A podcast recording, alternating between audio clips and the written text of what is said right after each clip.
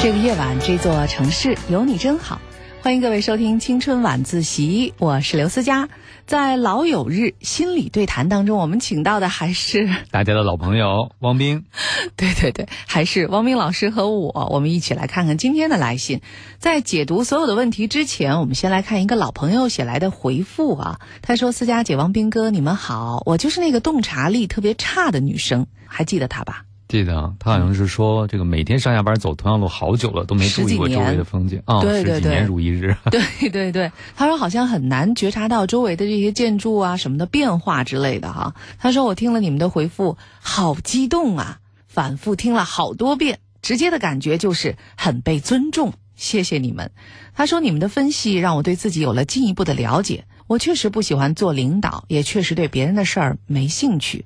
我也知道了，这其实不是重点，重点是尽心尽力做好自己，跟随内心，拥有一份能够支撑自己、养活自己的技术，把它做专做强，这也是我未来努力的方向。而且我发现，当用心做好一件事儿的时候，确实很有价值感和成就感。我是一个特别容易专注和融入的人，也正是因为如此，一心不能二用。比如我做不到边和人聊天边看电视，或者同时和两个人说话。如果那样的话，脑袋就会一片空白。汪斌哥，我这样正常吗？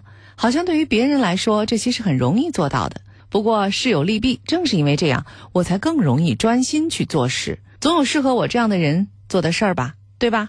最后。我会像思佳姐说的那样，做一个有趣味的人，用心去发现和体会最简单的幸福与美好。谢谢你们，祝你们的节目越办越好，我每期都会关注的。嗯，哎，我听完了以后。我自己受到一个启发哈，就是很多人觉得自己做不好，别人却做得好的事情是特别有价值的。对，反而对那种自己能做好，别人做不好的事情却不屑一顾，觉得是不够有价值的。可能他听到我们的回答之后，觉得被尊重，是不是也突然悟到了一点，就是他的独特性终于在我们这儿得到了认可？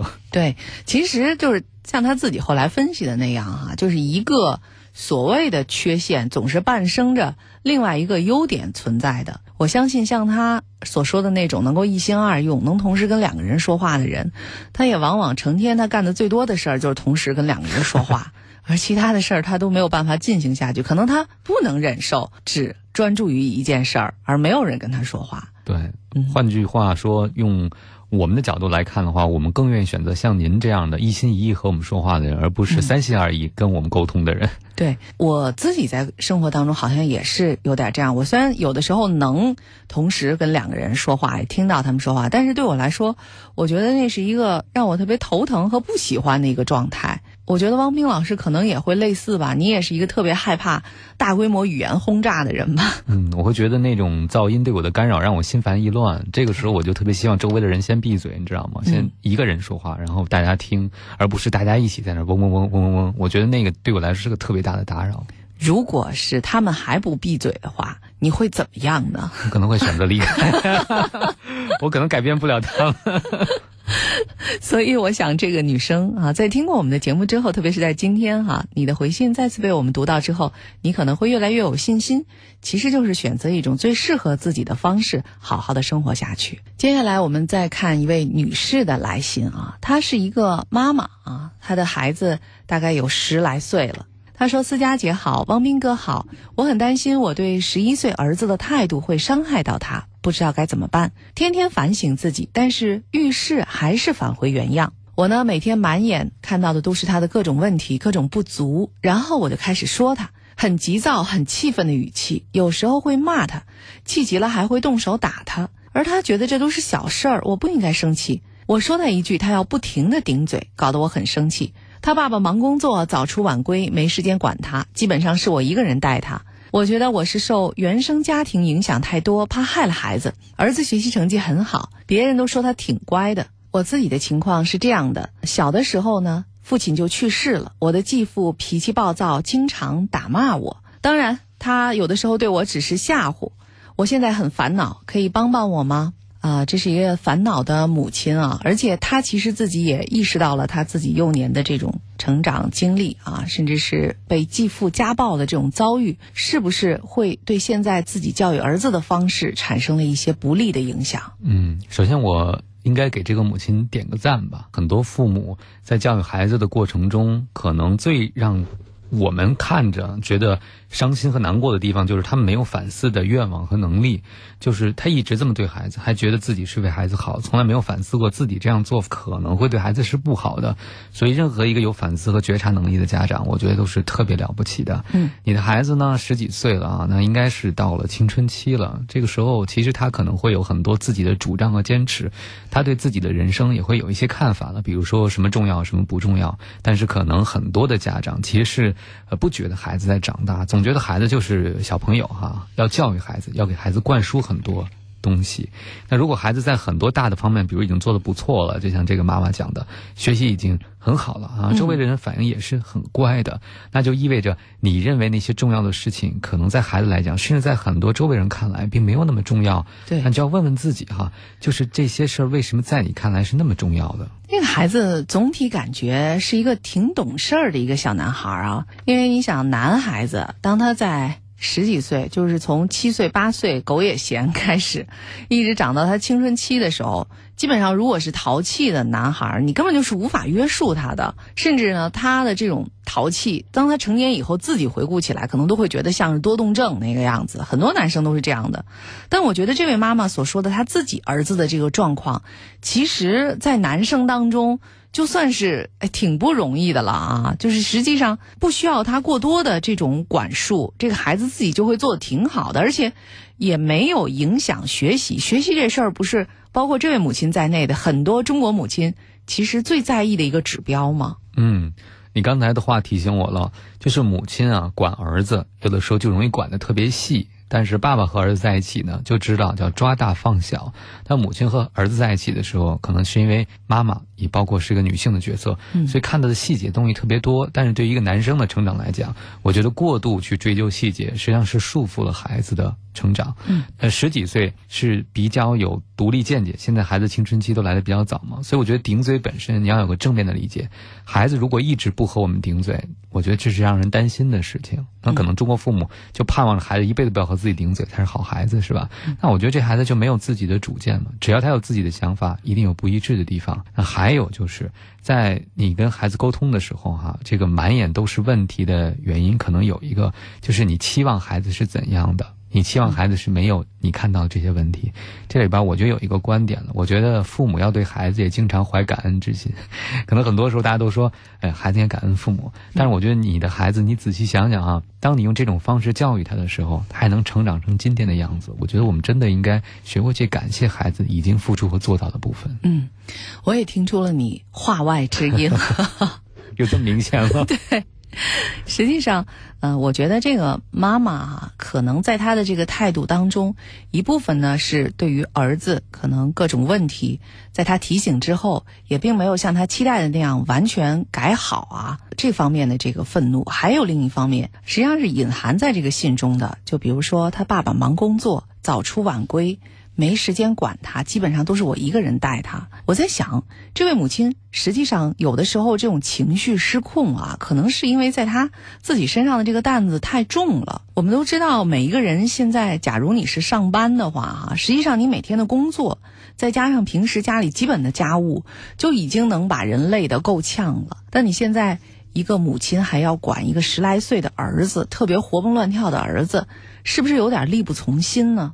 我觉得，当人可能力不从心，对这个局面感觉会有点掌控不住的时候，他。最先要发生的就是对情绪的一个失控啊！我觉得他可能或多或少有这方面的原因吧，包括对于经常在教育当中缺位的这位父亲的一种说不出来的，但是又隐隐的有一些愤怒，可能都会表现在对儿子的这个态度上。嗯，特别是当父亲帮不上忙的时候，自己带孩子啊，除了疲劳啊，包括有一些怨气在自己的内心积累以外。那因为是自己付出了这么多嘛，就希望孩子特理解自己。其实期望也就无形变高了，因为你一个人投入了这么多，就希望你看你爸爸也这么忙，然后我每天费尽心力的教你，你就不能为我的付出改变一下吗？我说你这问题，白天说晚上说，你怎么就不能改一改呢？你越不改，我就觉得生气，我觉得失望啊。然后你看你爸爸也不帮我，一人带你，你还这么让我失望，你这对得起我吗？是不是啊？可能这个背后有很多的原因哈，像我们刚才讲到的，如果这样的话。这样去想，可能对孩子就不太公平了，因为毕竟孩子也没想欠我们的，对不对？当我们愿意去给孩子爱的时候，应该是心甘情愿的。其实现在我倒觉得你可以少给孩子一点爱了，因为看上去你的孩子并不需要你管太多，已经能够自己管理自己了。这个时候你是不是到应该学会稍微退后一点点？是不是所有的问题和不足都要不停的指正呢？不停的去指导他呢？还是允许他？在一定的范围之内可以做自己的主，这样你也轻松一点，是吧？别回来你管那么多，孩子跟你逆反，你又伤心，伤心等先生回家以后，可能又跟先生发火，先生也不理你了，然后你就成了家里最孤独的人，对不对？那最后你是在给他画一个什么样的？我是不是说太恐怖了？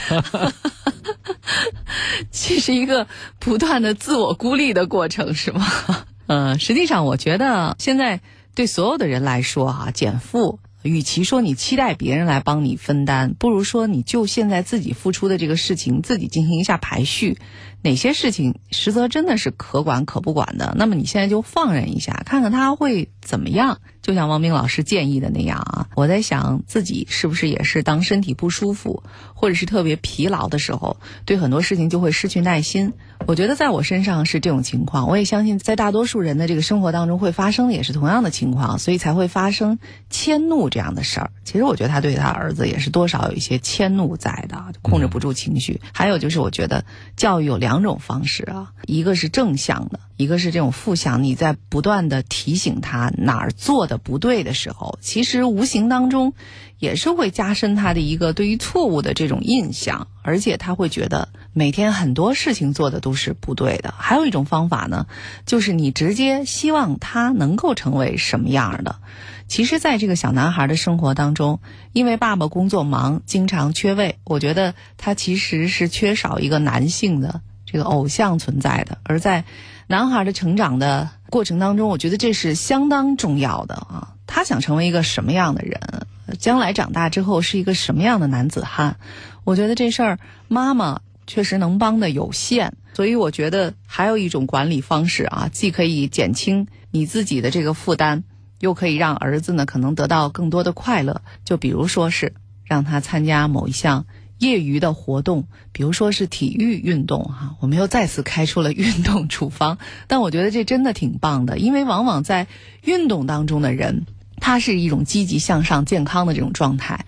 但是我们又知道，呃，所有的运动几乎都是对参与者是有着一些约束在的啊，没有说这个运动你可以随便玩，就算是拳击你也不能随便打，对不对？就在这些规则。在运动当中帮助这个孩子去建立和约束自己的时候，我觉得一方面妈妈减轻了负担，另一方面呢，他可能找到了一个未来啊要成为的这样的一个健康的形象。另外呢，还可以消耗他的一些。体力、体能，小男孩可能这时候精力就是用不完的哈，让他消耗在这种能强身健体的体育运动上面是一个不错的选择。何况，我觉得在未来，可能他会掌握的这一项或者几项运动，也会成为他社交的一种不可缺少的手段。嗯，刚才讲到了教育有两种啊，正面的和偏负向一点的。嗯，这个妈妈用的可能是负向东西太多了。我倒觉得，如果你控制不住指责对方的话，至少你在能够控制住的时候，赞美他。对，就好像每次我们跟孩子说不好听的，等于我们就从对方的账户上被扣了钱，对不对？那至少记得要存钱。比如说，你跟我们反思，你觉得对孩子的教育是适当的，那你有没有把这种？有的时候，生完孩子的懊悔，表达给孩子听呢，父母是蛮要强的，一般。就是说我怎么能把自己的这种后悔。告孩子，那我以后还有什么权威呢？是吧？对啊，我怎么能错呢？对啊，但是对于青春期的孩子，我觉得我们真没必要再装着端着了，因为他很快就可以识破我们。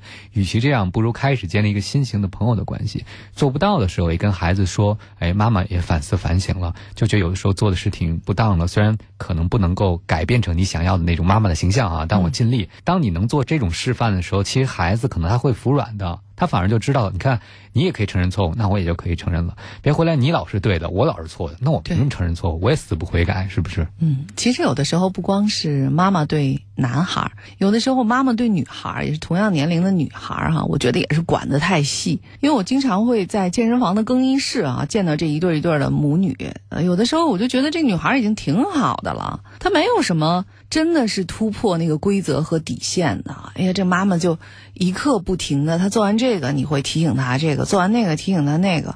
我当时想，我在旁边都快疯了，听着，觉得一个人为什么要别人那样严格的按照你自己的意愿去做事儿呢？因为这个没有明确的对错和是非，对不对？所以我觉得，其实父母更多的就是应应该在一些大是大非的问题上给他。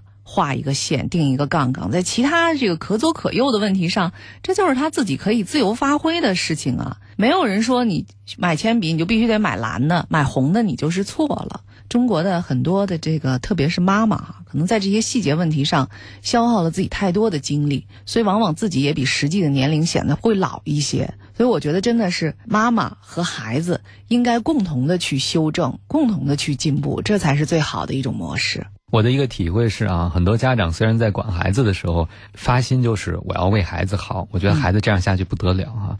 但仔细想想，有的时候其实孩子很多小的毛病是阶段性的。想想我们小时候肯定有很多毛病，但随着成熟成长、自我约束和管理能力。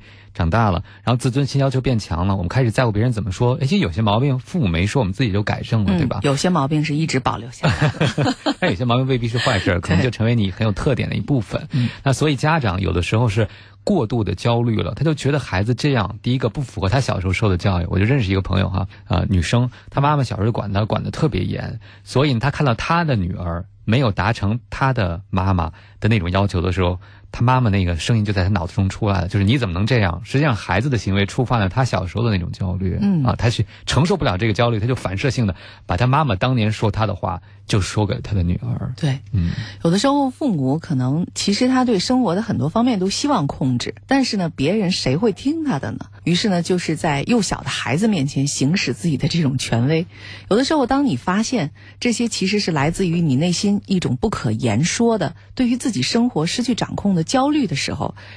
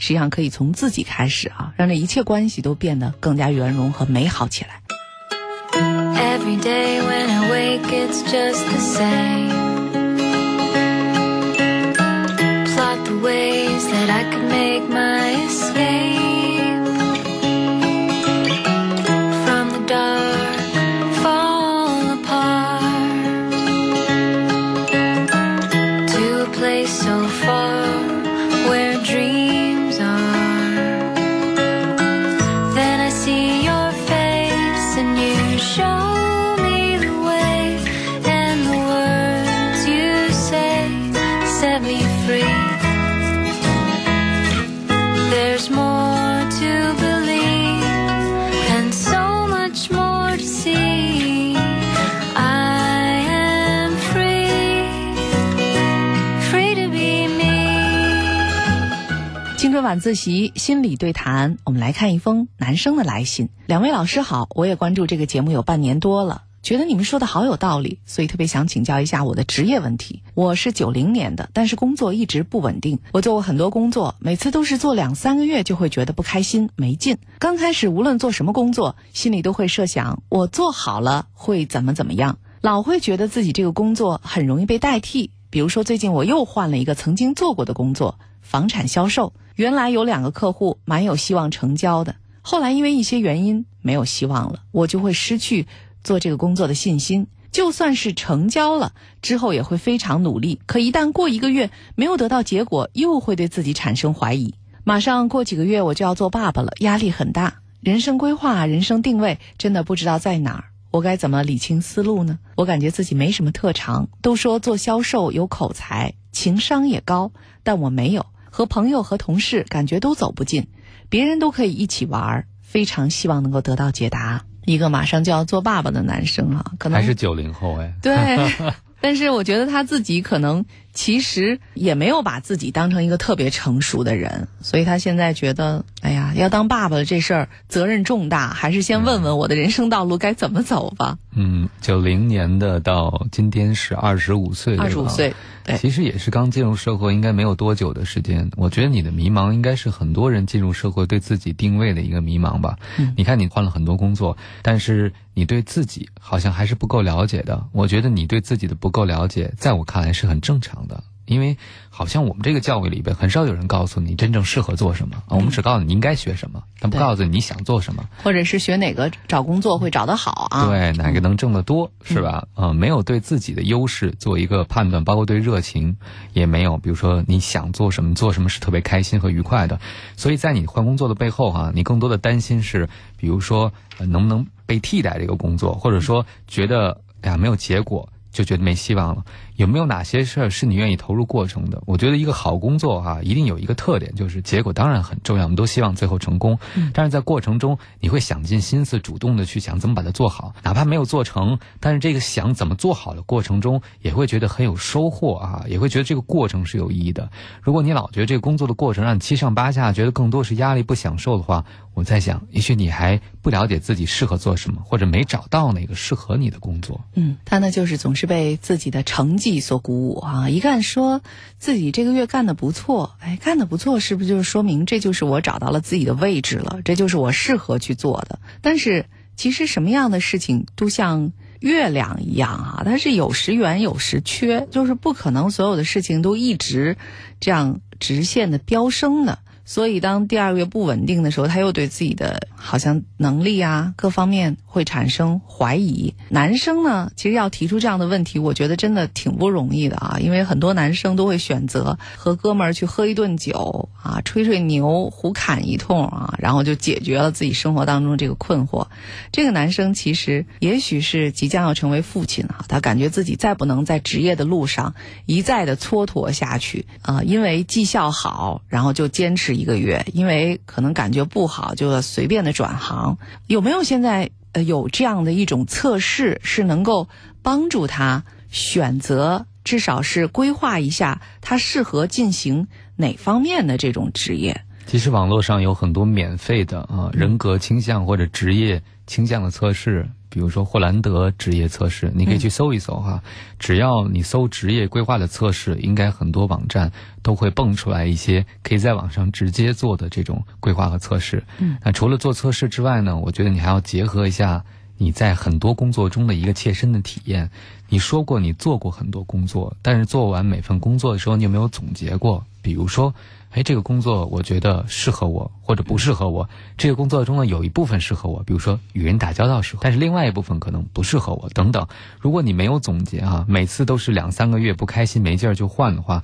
换是可以的，但如果只是不开心，但又没有学到什么，你这换来换去，其实没有增加对自己了解，有点像恋爱啊，就是总是在重复。哎，和这人不开心不适合，就换一个换一个。但实际上你没想想，哎，这个人身上有哪个特点是我喜欢的？哎，可能这个是以后我要找的人身上应该有特质，或者说我和这个人相处的时候有一些矛盾，但是我解决矛盾了，我又学会了某种谈恋爱的能力和技巧啊。这就是在换工作的过程中你要考虑的事儿。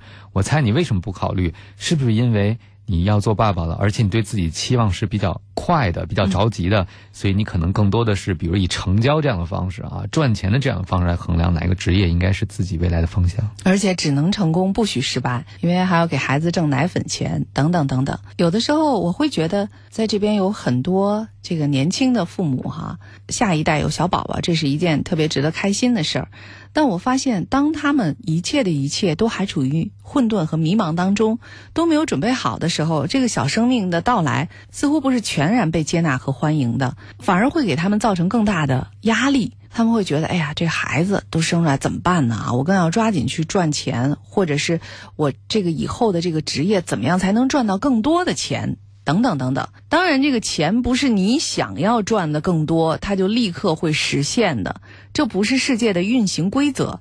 所以，他们有很多人可能会经历更大的失望、更多的彷徨和焦虑，以至于把这些焦虑可能会不自觉地传递给自己的家人、自己的孩子等等等等。所以呢，对这个男生，还有对其他的那些即将为人父母的年轻人，也都是一样。我觉得啊，你们需要好好的先。规划一下自己，要有一个长远发展的目标，可能也不在这个几个月，也不在说孩子出生的这一刻哈，我立刻就换到一个好的工作。你要知道自己的人生以及陪伴孩子的成长哈，这都是一个长期的过程，而最终呢，只有你是一个更好的人，才能够和孩子一起，你们共同创造一种更美好的生活。我特别赞成你刚才说的这个从长远的。方面来考量。嗯，可能九零后是不是他有个特点啊？就是他们见过的好东西特别多，嗯见过的成功的人也特别多。特别是我记得前两天还和思佳探讨说，这个九零后的创业者啊，真的很多。新贵就是很快就速成了，在一个领域，那是不是这一代年轻人越来越没有耐心了？就恨不得一进入社会就找到第一个我喜欢的工作，第二个可能还要能够赚到我想要的这个金钱啊，达到我想要的生活质量，否则三五年内不成，我就觉得。等不了了，太晚了，怎么现在还没有成呢？我会觉得其实人生是一个马拉松哈，而且这个马拉松是蛮孤独的，因为生命是没有可比性的。我建议你不要简单的因为爸爸的角色就忽略了你作为自己对自己的一个责任。人生可能现在走的慢点，但你未来可能会越走越深，越走越快。你不要去跟别人比，我不知道是不是你周围有一些人已经在这个时候有了一份你看上去让你羡慕的工作和稳定的工作，但是今天走到什么程度，真的和明天能不能走。做好是没有必然关系的，那还是希望你能够沉下心啊，别因为一个压力大了，你就抱着一个能给你眼前没有某些利益获得的这种工作，最终丧失你生命其他的可能性。对，也不要听那些啊五颜六色的肥皂泡一样的故事，因为最近其实也有不少在朋友圈当中推送的这个文章里头就讲到，有一些在市面上。非常炙手可热的所谓创业者啊，你会觉得他个人已经成为年轻人的创业的偶像了。但是实际上，在他背后，就是他所创的那个业，现在怎样了呢？认真的追问下去的话，恐怕最终只有他们和他们那个漂亮的故事。他们作为一个像演员或者是模特一样在舞台上供大家展示的所谓九零后创业者，但实际上并没有真正的啊带动。一个企业，一个项目，创造一种盈利模式，什么什么都没有。所以我觉得现在可能，呃，特别是在我们当下的这个社会，哈，是一个靠讲故事来博眼球的这么一个时代，或者现在这个时刻吧。但是你也需要去去伪存真，我觉得这个是一个人不断成熟的一个标志。不要轻易的就相信别人所说的那些。至少不要去追随那些创业舞台上的演员，而要做一个踏踏实实的、脚踏实地的人。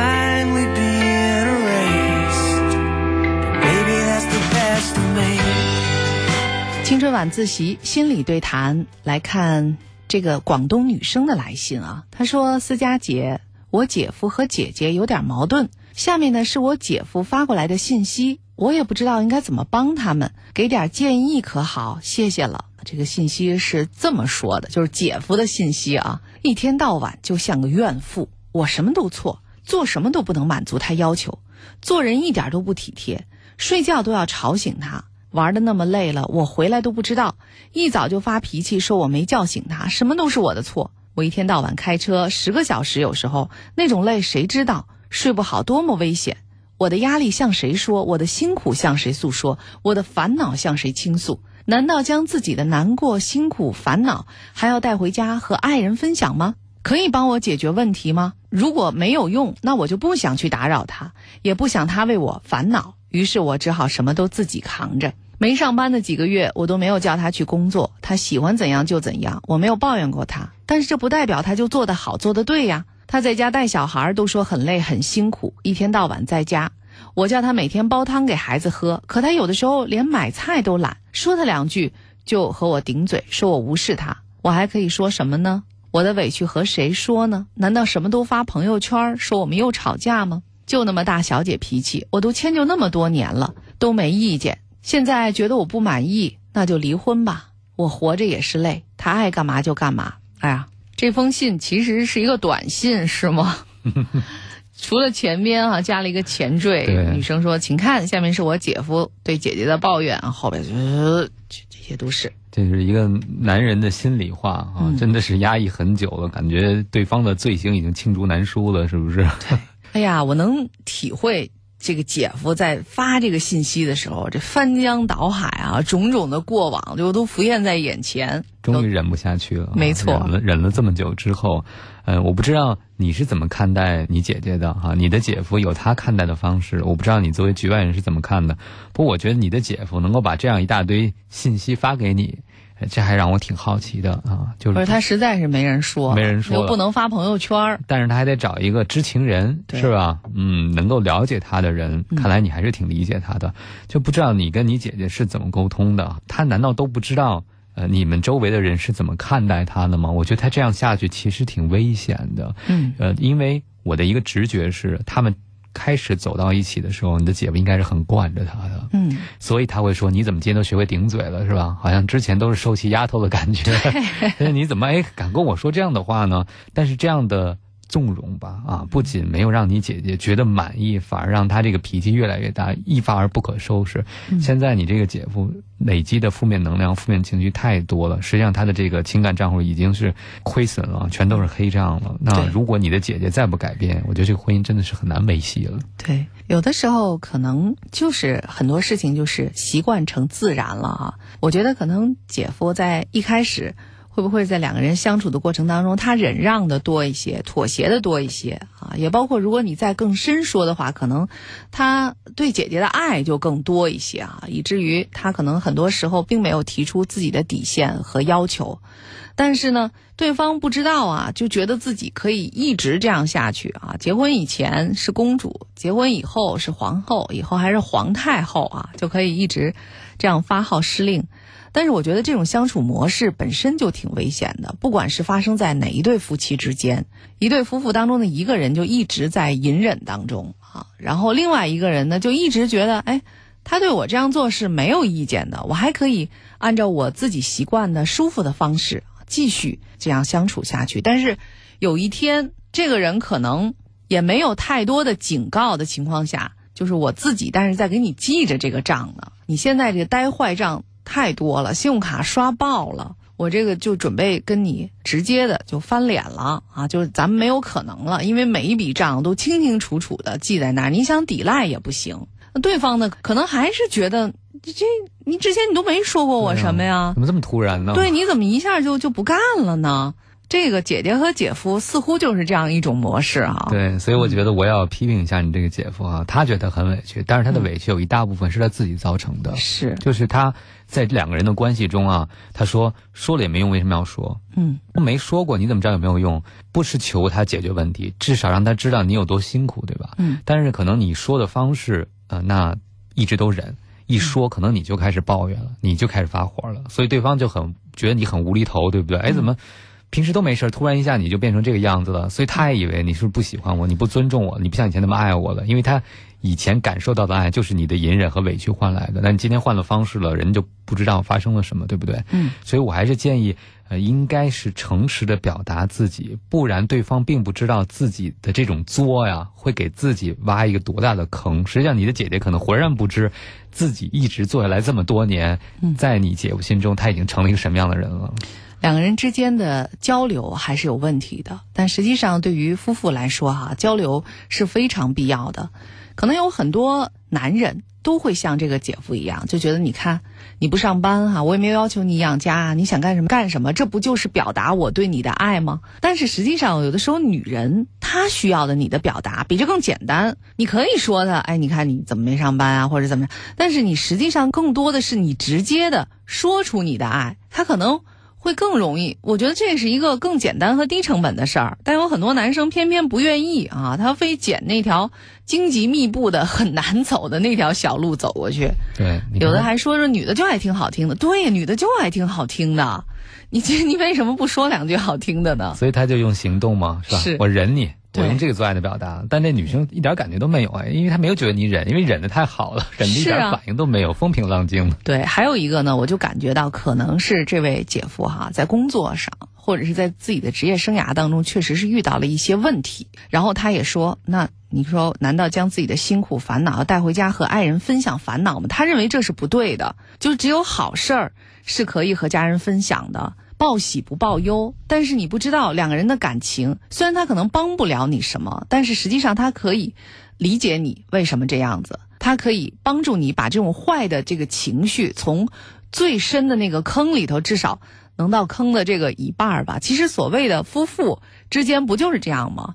并不是说让你在特别开心的时候更开心。我觉得婚姻不具备这个功能，但是它会让你在特别 low 的那种状态下，特别不开心的那种状态下，能够帮你调试到一个相对平缓的一个状态。所以你看，这个他姐姐为什么不知道心疼他姐夫呢？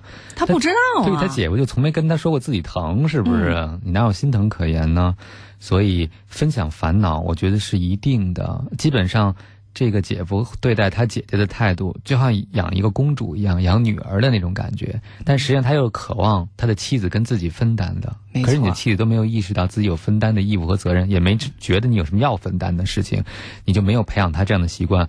我觉得你可以分享烦恼。没有解决问题也需要分享。我相信你有应该有很多男性的哥们儿或朋友吧。其实你说出自己的辛苦的时候，对方可能也帮不了你，也给不了你钱，也不能帮你开车，但是有人听。你就会觉得舒服了很多，就像思佳刚才讲的，那在最亲密的关系里，恰恰是能够分享最深的那种苦痛和烦恼的。说完了以后，对方就知道你经历了什么。但是说烦恼并不等于指责对方，说烦恼只是说，比如一天下来，哎呀，我今天觉得很辛苦，今天觉得很累啊，今天有人对我说了什么，我觉得挺不开心的，等等。这样的倾诉其实会让两个人接近的。对，其实您您这样逞强的话。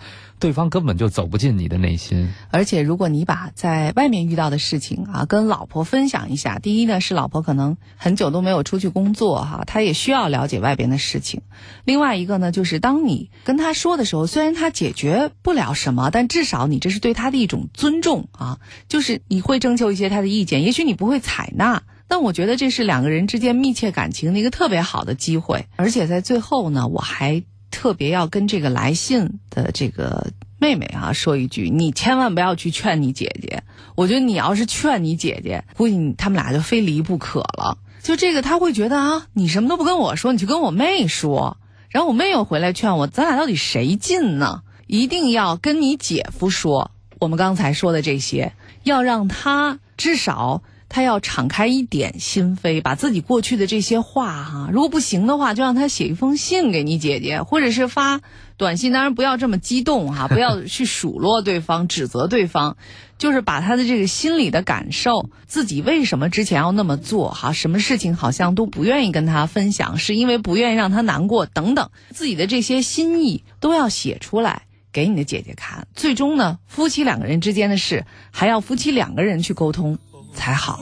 我们之间似乎隔着一片天空，真怕有那么一天你会消失的无影无踪。就在现在，我们挽起一道彩虹，一起走进一个多彩的梦，沟通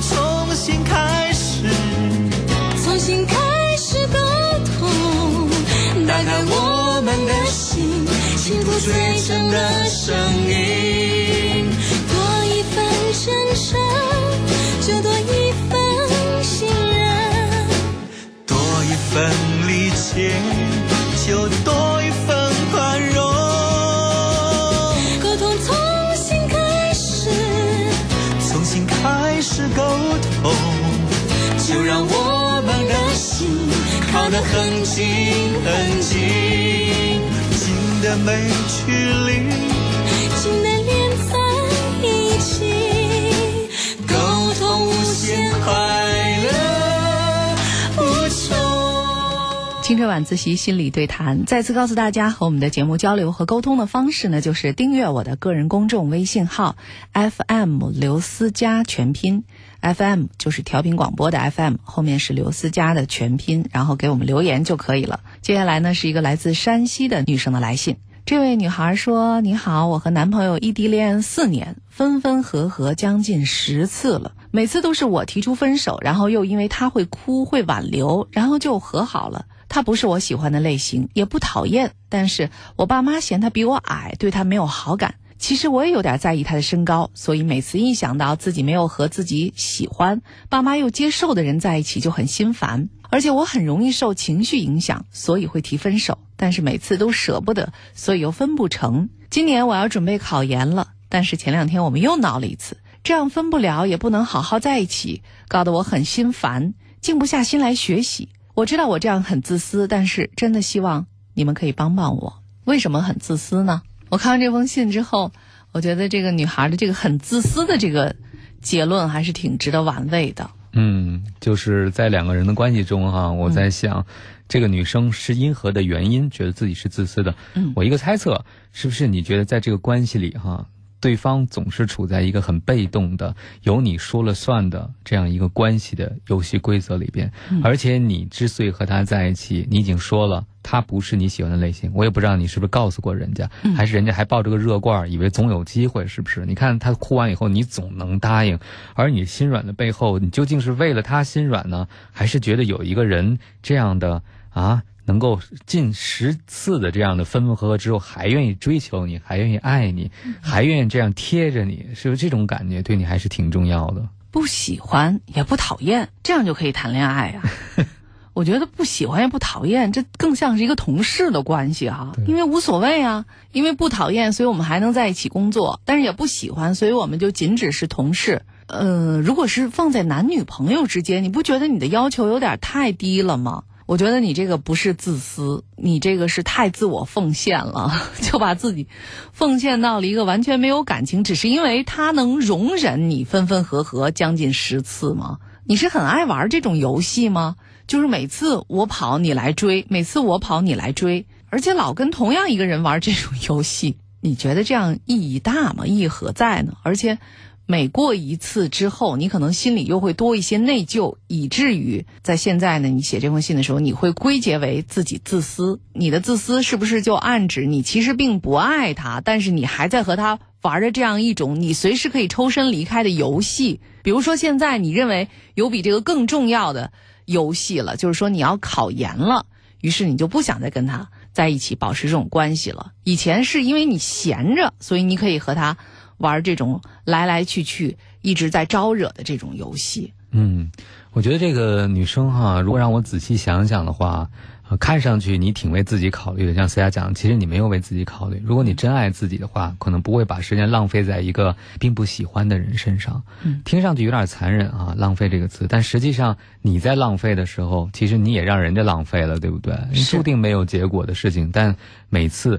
都又重新开始了。其实每一次对对方来讲也是一个浪费时间。如果真的是没有结果，你和你的男友异地恋四年，分分合合将近十次了。异地恋四年，然后你也不喜欢，也不讨厌。综合来讲，我都不觉得你们俩是在恋爱。嗯，其实他之所以哭求你，我也在猜，他是真的爱你吗？还是爱上了一个他心里的你？只是因为两个人其实又不用真的在一起啊，挽回了也不用真的在一起。只是一种挽回了一个网友是吗？类似于这种关系，其实我觉得这都不算真正的在谈恋爱啊，只是两个人好像都认可保持着这样的关系，好像就不是单身嘛？是不是比起单身狗来，似乎还高一个级别？嗯，自己心里在这一点上，两个人倒是好像有默契的啊，达成了一致。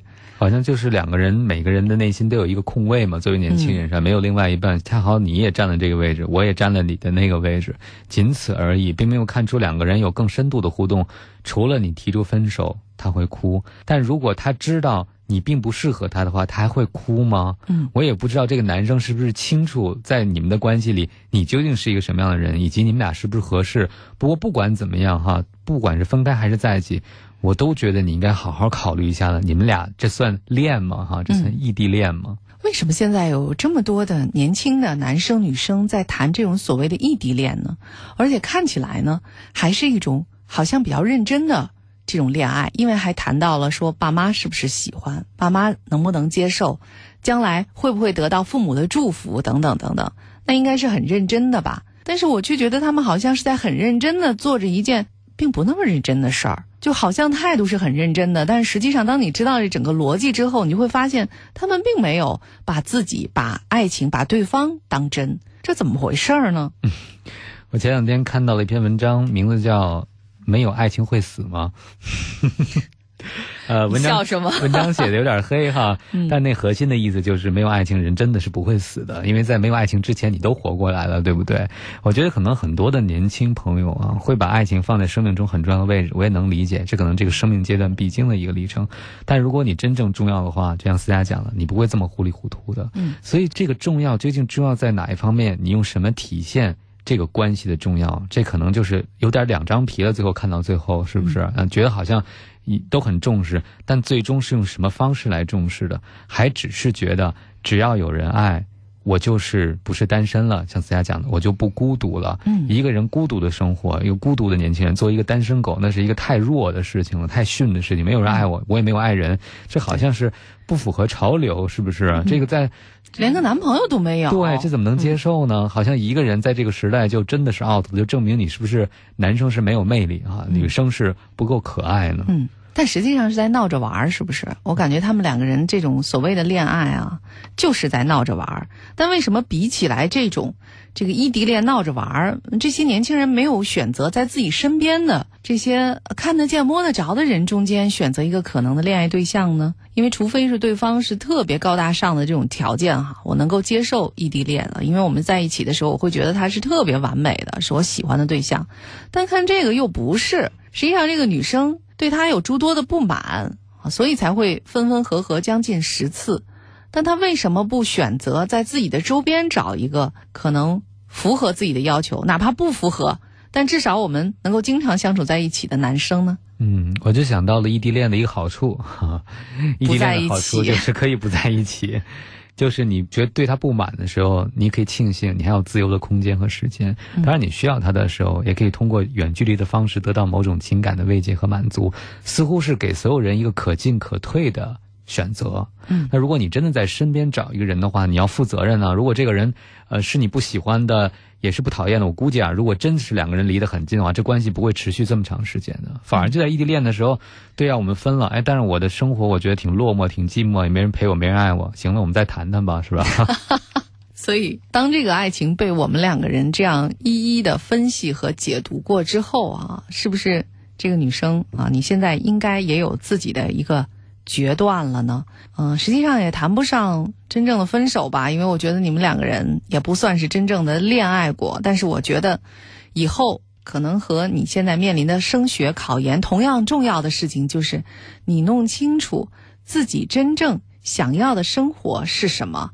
想和什么样的人在一起，那么就开始一段认真的这种感情，不要再以一段似有若无的这样的爱情来填补自己空虚的时间，而爱情当中的那些分分合合呢，就会更像风平浪静的生活当中的一些小浪花，会让你觉得更有趣一些。我觉得可能过去四年这段异地恋对你而言就是如此吧。我觉得说到这儿，是不是我们可以在我们的节目的这些这个听众当中发起一个小调查，就有多少人是自己亲身经历了异地恋，并且取得了成功？他们两个人当时是怎么样的一种状况？我真的想看看这异地恋是不是像咱俩所嫌弃的那样不靠谱，还是说其中还有不少的成功率的？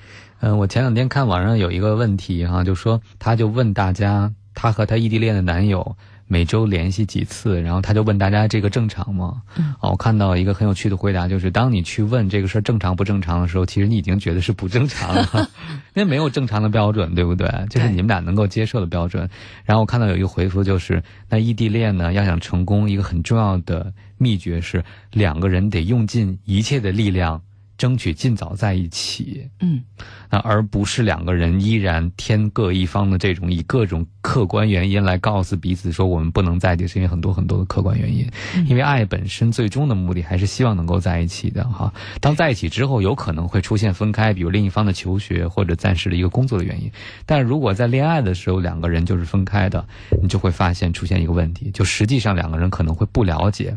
我看到有人就说到说这异地恋再见面的时候啊，两个人就觉得啊好久没见的很快乐，其实。关系中最重要的那些问题会被绕过去，都不想提那些不愉快的事儿。就是这个两情相悦的时刻多美妙，说那些多煞风景啊。不过看到有人的观点就是，恰恰是见面的时候，应该把那些你们在异地恋过程中积累的问题是应该拿出来说的。嗯，因为在这个时候你才知道，看到他的眼神，看到他的表情，那样的沟通才是最深入的，而不是应该避重就轻的是见面就不说重要的，然后离开了又想到合适不合适。照我说。就是像这种在网络上，或者是在电话当中，或者是通过讯息这种联系，连吵架都不算是真正的吵架。所以说，这个恋爱也就不算是两个人在一起真正的谈过恋爱。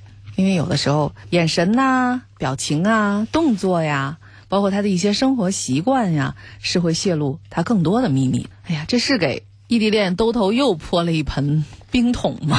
我想我们是给很多异地恋朋友一个善意的提醒啊，就是异地恋会制造很多。思念的冲动，啊，也会制造很多不能满足的渴望，但同时也会掩盖一些很重要的问题。所以还是希望异地恋的朋友，要不就尽量多争取多时间在一起，对不对？要不就更努力的争取结束一劳永逸的结束异地恋的状态。相爱就应该在一起啊。不是起在朝朝暮暮，是就在朝朝暮暮。所以，请所有在异地恋当中的朋友，好好的去想一下这个问题：你们准备什么时候结束这种状态呢？也非常感谢王斌老师来到我们的节目当中，回答大家的这些问题，给出解题思路。我是刘思佳，欢迎大家订阅我的公众微信号 FM 刘思佳全拼。晚安，各位，晚安，北京。请不要说。我熄灭了夹在指尖。